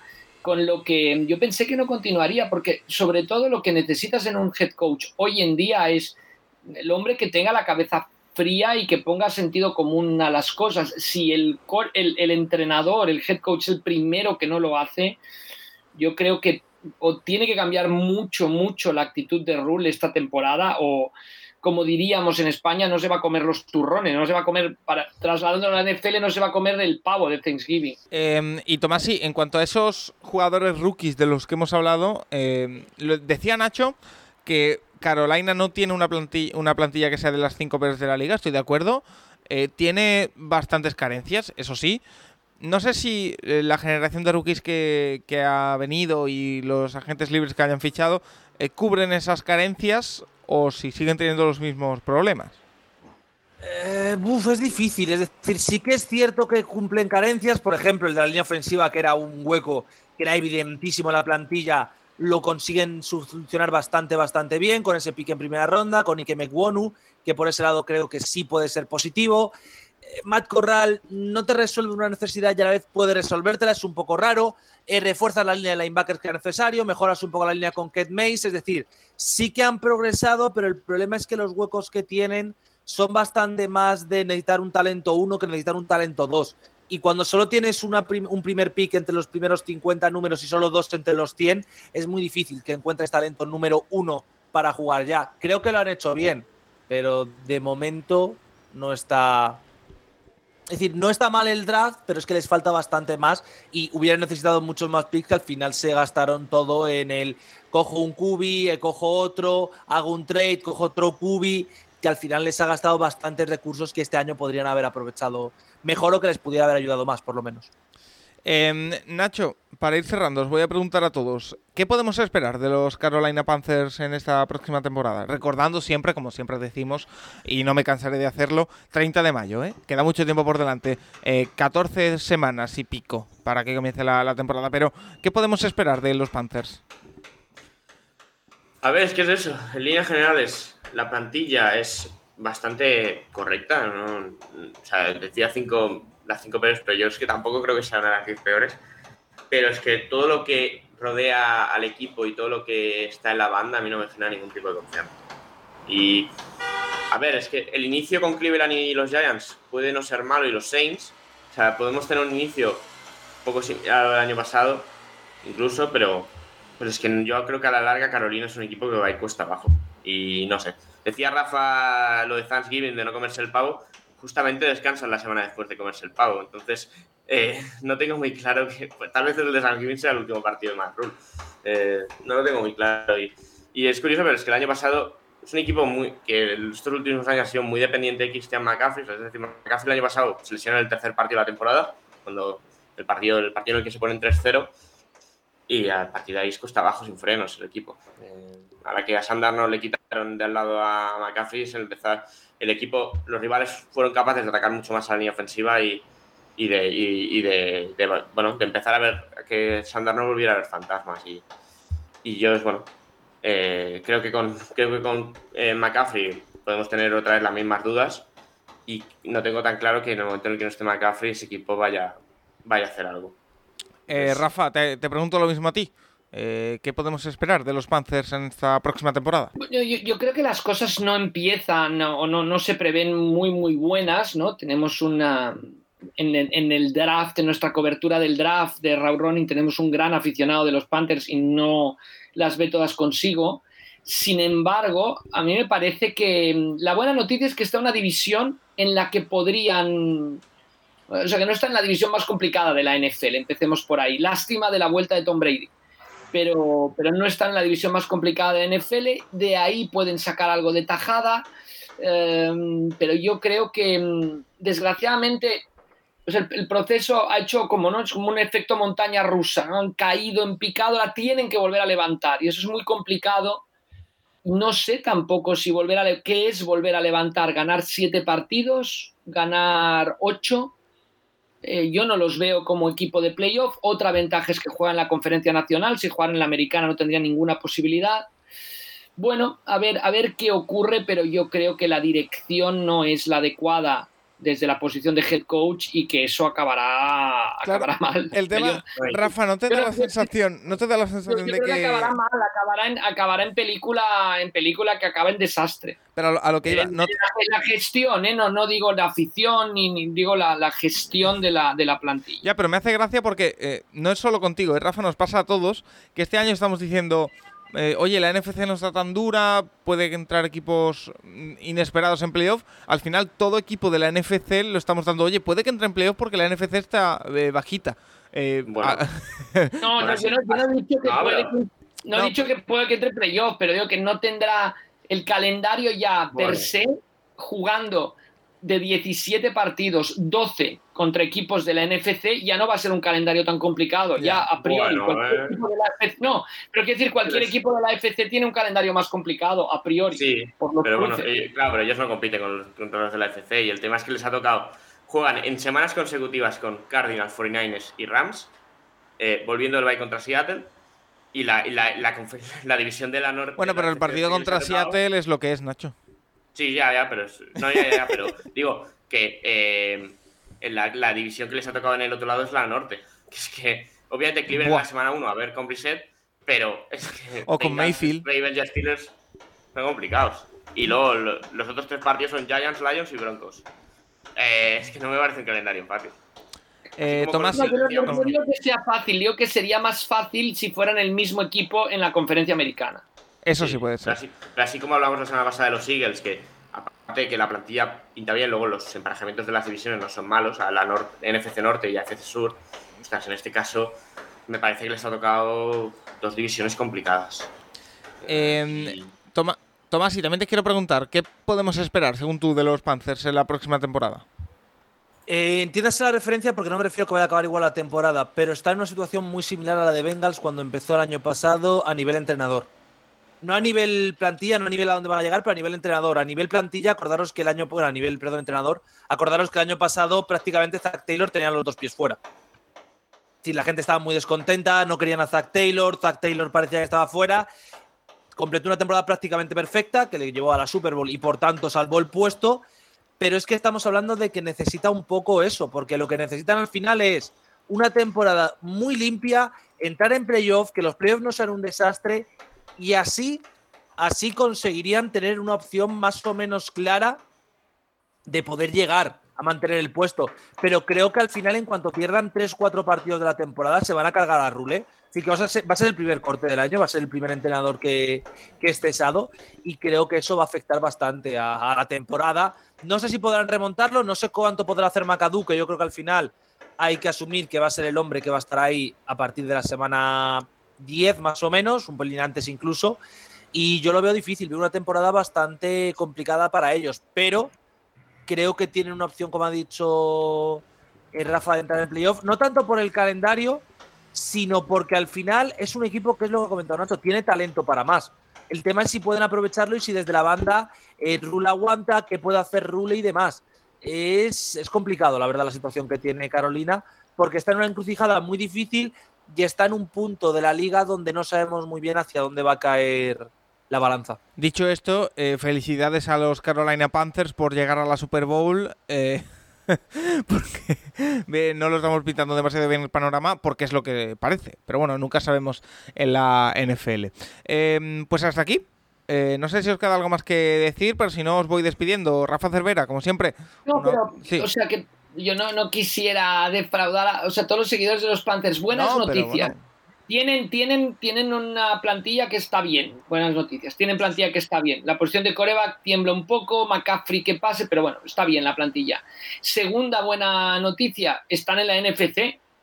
Tercera, está una división que quitando Tampa Bay, tanto Atlanta como New, bueno, New Orleans llena de incógnitas, Atlanta es Atlanta, entonces Noticia mala, la gestión de los entrenadores, la, gestión del, head coach, que, es cierto que llega quizá tan cuestionado como la campaña pasada del entrenador de los Bengals, pero es que en los Bengals yo creo que era más por, por mm, falta de ideas en ataque aquí es por decisiones nefastas. O sea, que, ahora quizá cambia totalmente, no lo sé. Pero bueno, quiero decir que en la balanza hay cosas positivas y cosas negativas. O sea que no piensen los fans de los Panthers que van a acabar 0-17 ni mucho menos. Vale, eh, pues lo dicho, Rafa, como siempre, un auténtico placer y te espero la semana que viene con más. Así que. Perfecto, eh, Paco, pues yo ya estoy contando los días para, venir aquí la semana que viene. Y si se te ocurre alguna anécdota en la que le hayas echado cara, yo estaré encantadísimo. no, no, pero no, ya, ya buscaré, ya buscaré. pero, pero alguna gorda de estas, no, no creo que exista. Rafa, como siempre, un placer.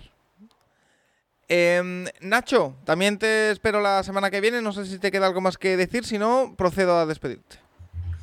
Eh, no, a ver si ahora que ya es 1 de junio el miércoles y bueno, si empezamos a ver algún movimiento más, supongo que habrá algún tipo de algunos cortes ya esta semana y se, reactivará un poquito ya la, agencia libre.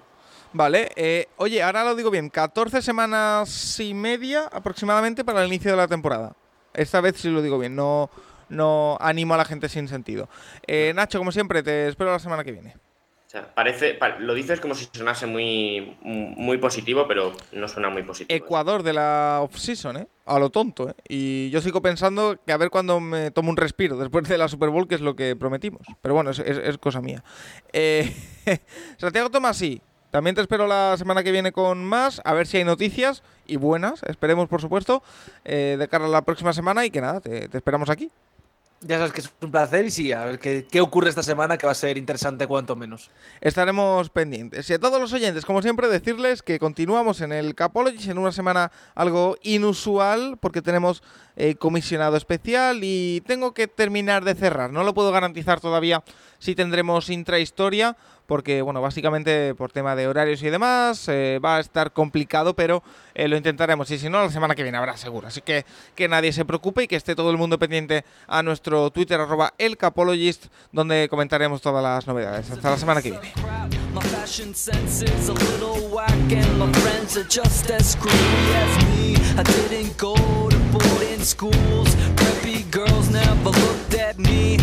Should they? I ain't in my pocket.